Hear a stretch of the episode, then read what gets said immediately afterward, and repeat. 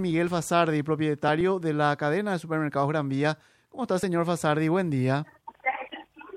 Buen día, Guillermo, ¿cómo estás? Eh, en realidad soy el gerente general, no soy el propietario, pero bueno, para aclarar un poquitito. Eh, eh, está bien, hecha, hecha la aclaración entonces. Cerca, diría el que no quiere perder. después, de, sí, después de casi 20 días se eh, abre nuevamente la posibilidad para que la gente pueda acceder ahí a, eh, la tienda de ustedes. Así es, gracias a Dios y gracias a las gestiones de la policía y el Ministerio del Interior y otra gente que tuvo que tuvo el tema a cargo, logramos salir de estos 17 días de asedio. ¿Cómo, cómo, cómo vivieron? y pérdida de venta. ¿Cómo vivieron estos 17 días? ¿El personal siguió yéndose? ¿Qué hicieron? ¿Qué hicieron con sus mercaderías? Y te sumo una tercera pregunta, ¿y si tienen ya algún cálculo de, de la pérdida? Bueno, eh, la, la, mercadería en particular, nosotros la redistribuimos en todas las tres siguientes unidades operativas que tenemos, con lo cual pudimos, digamos que, asegurar el giro y también garantizar el pago a los proveedores. Nuestra gente asistió a su trabajo en forma normal, en horario escalonado, de manera a mantener más que nada las instalaciones y hacer las rotaciones correspondientes de la mercadería dentro de la tienda.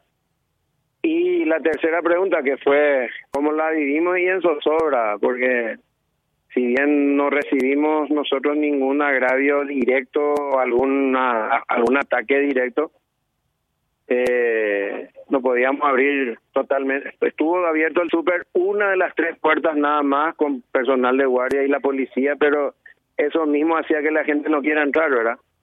Y fue una zozobra, fue una zozobra permanente de estos 17 días. ¿Y, calculan en, en cuánto tienen algún dato de las pérdidas que les ocasionó todo esto? Y en, en, en venta directa, en venta en venta diaria nosotros llegamos a perder el 80% de nuestra venta.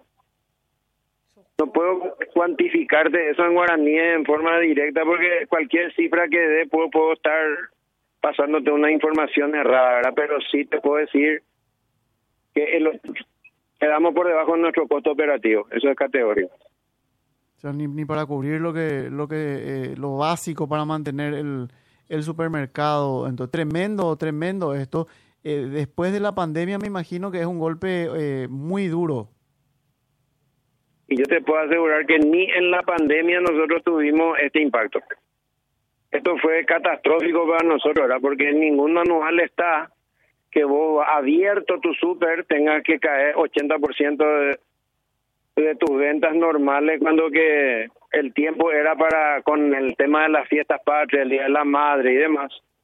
Nosotros deberíamos haber crecido, incrementado nuestras ventas. O sea, entra dentro de lo que es nuestro manual de contingencia para situaciones futuras, ¿verdad? Porque ni en, estando siempre nosotros cerca de la justicia electoral, nunca nos tocó tener que vivir este tipo de zozobra. ¿No llegaron, Miguel, a, organizarse entre ustedes con el objetivo, bueno, de, de, tratar de presionar un poco? Porque esta mañana cuando hablábamos con el ministro, él se excusaba de alguna manera por el factor humano, ¿verdad? Diciendo que en todo momento hubo una barrera de niños y mujeres puestos en el sitio de forma absolutamente cobarde como para impedir que la policía pueda hacer un trabajo de despeje. Pero el daño colateral, que, que es el, el, de, ustedes, no me quiero ni imaginar el de los negocios que, como se dice, no tienen espalda, ¿verdad? un mm. supermercado grande, bueno, aguanta. Pues imagínate un, un local que vende empanadas en el día a día. Eh, muchísimo más debe ser el daño, Miguel. Te, te consulto si, si no se llegaron a organizar entre ustedes, entre los afectados, como para poder presionar un poco más en su momento. Y mira, yo, si bien que nosotros nos ponemos, nos poníamos en contacto con los frentistas, prácticamente nulo es lo que nosotros podíamos hacer, porque es cierto que los niños estaban como, como la primera barrera ante la policía, ¿verdad?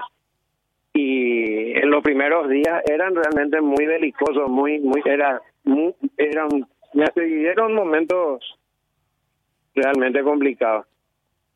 Eh, me toca decirte ese local, ese restaurante que está frente al mismo supermercado, Tía Techa, por ejemplo. Tía Techa, sí. Estuvo cerrado desde el día, de la hora 1. O sea, ellos, ellos perdieron el 100% de estos, de estos 17 días. De terror. Y así por delante eh, tenés tiendas que hacen cambios de aceite, por ejemplo. Eso estuvieron cerrados. Mm. Está esa casa de repuesto cerrada. O sea, realmente eh, va a ser muy difícil cuantificar la pérdida que generó todo este tema. No, realmente eh, terrible lo que todo esto les, les ocasionó. Además de la pérdida económica, me imagino el temor de los trabajadores de llegar, de tener que llegar cada día y eh, de estar de alguna manera bajo riesgo de lo que les pueda ocurrir. Sí, el, tema, el tema, el tema de seguridad interna es cierto, hubo zozobra, nosotros la sentimos, pero te puedo decir que nosotros tenemos planes de contingencia ante, ante, qué sé yo, violencia interna de algún, de algún cliente o algo así, prevención de riesgo y demás. Pero esto supera cualquier tipo de contingencia que vos puedas llegar a, a, prever, ¿verdad? O sea, eh, nos sacó de mercado sin que haya sido la competencia, no sé cómo te explicar. Claro. Y, es una cuestión totalmente inesperada, no sé, como mencionabas, ni se hubieran imaginado que podría ocurrir eh, una cosa así, porque siempre existen todo tipo de, protocolos de seguridad para enfrentar, pero esto le, les eh, sacó totalmente eso, de esos protocolos. Sí, totalmente, no hay forma de prever, no existe forma de prever. Eh, de la idea, te pongo en tu piel, ¿verdad? Hace cuenta que vos no puedes llegar a tu casa y que tu casa está a tu alcance y que vos no puedas entrar. eso es lo que ocurrió acá. De terror. Eh, eh, no sé si existe la posibilidad, pero por lo menos se debería hacer el intento de... alguien tiene que pagar eh, por esto. No sé si los que instaron a esta gente a movilizarse en ese lugar, los que los llamaron para estar ahí, eh, no sé si van a hacer algún tipo de, demanda, de pedido de resarcimiento, Miguel. No, no, no, no, no. No se puede, no, no, no hay una cabeza, o sea, esto fue una coyuntura eh, y nosotros también, acuérdate que nos debemos a la gente, ¿verdad? O sea, nosotros directamente no vamos a ejercer ningún tipo de, acción o algo por el estilo porque no eh, va a ser algo incómodo y prácticamente sin fin. Entonces, vamos a poner trabajo ante el ante el problema, ya están determinadas todas las acciones de marketing y, de acciones, digamos, de, de reactivación con los proveedores y demás, para que podamos paliar un poquitito en estos 20, 13 eh, días que nos quedan, tratar de cerrar un mes por lo menos menos mal. Miguel, y en relación a, a los trabajadores, a los empleados de ustedes, ellos eh, van a percibir menos porque trabajaron menos. ¿Cómo se maneja eso? Los, los nuestros colaboradores van a cobrar el 100% de lo que tienen que cobrar en forma eh, legal. Ellos están garantizados. Los proveedores van a cobrar sus facturas sin ningún tipo de atraso también. todo eso está ya bajo plan de contingencia y ya está, digamos que eso va a ocurrir. Gracias Miguel por tu tiempo y por atendernos, muy amable. Cuando gusten a las órdenes, pero por favor, ahora no se, no se olviden del contrabando. Mm porque esto sigue y en este mismo momento está arreciando y eso sí que nos pega y eso no ya no tiene retorno. Y eso sí, y, contra eso sí eh, tiene mecanismos el, el gobierno para hacer frente. Ese, creo que incluso a, casi al cierre del año pasado, desde eh, la UIP eh, seguían hablando de esto. Eh, ¿Hubo algún cambio, alguna disminución de, de ese tiempo a esta parte, Miguel? Mira, ahora mismo la coyuntura es peor. ¿Por qué? Porque hay devaluación del real también, no solo el peso. Entonces, por todas nuestras fronteras más grandes, arrecia el contrabando. Es el doble ahora. El doble. ¿Y cuánto por ciento les resta esto a ustedes? Y, eso sí que es imposible cuantificar.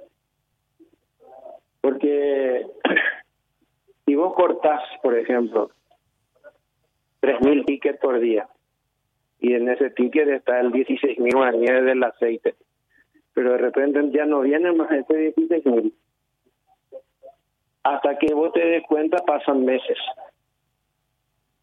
Y entonces, realmente es muy difícil de cuantificar, pero el impacto general yo creo que es directamente en el canal supermercado de un 25-30%. Gracias, Miguel. A las órdenes, que estén bien. Gracias igualmente y bueno, fuerza y ojalá que el nuevo gobierno de verdad combata este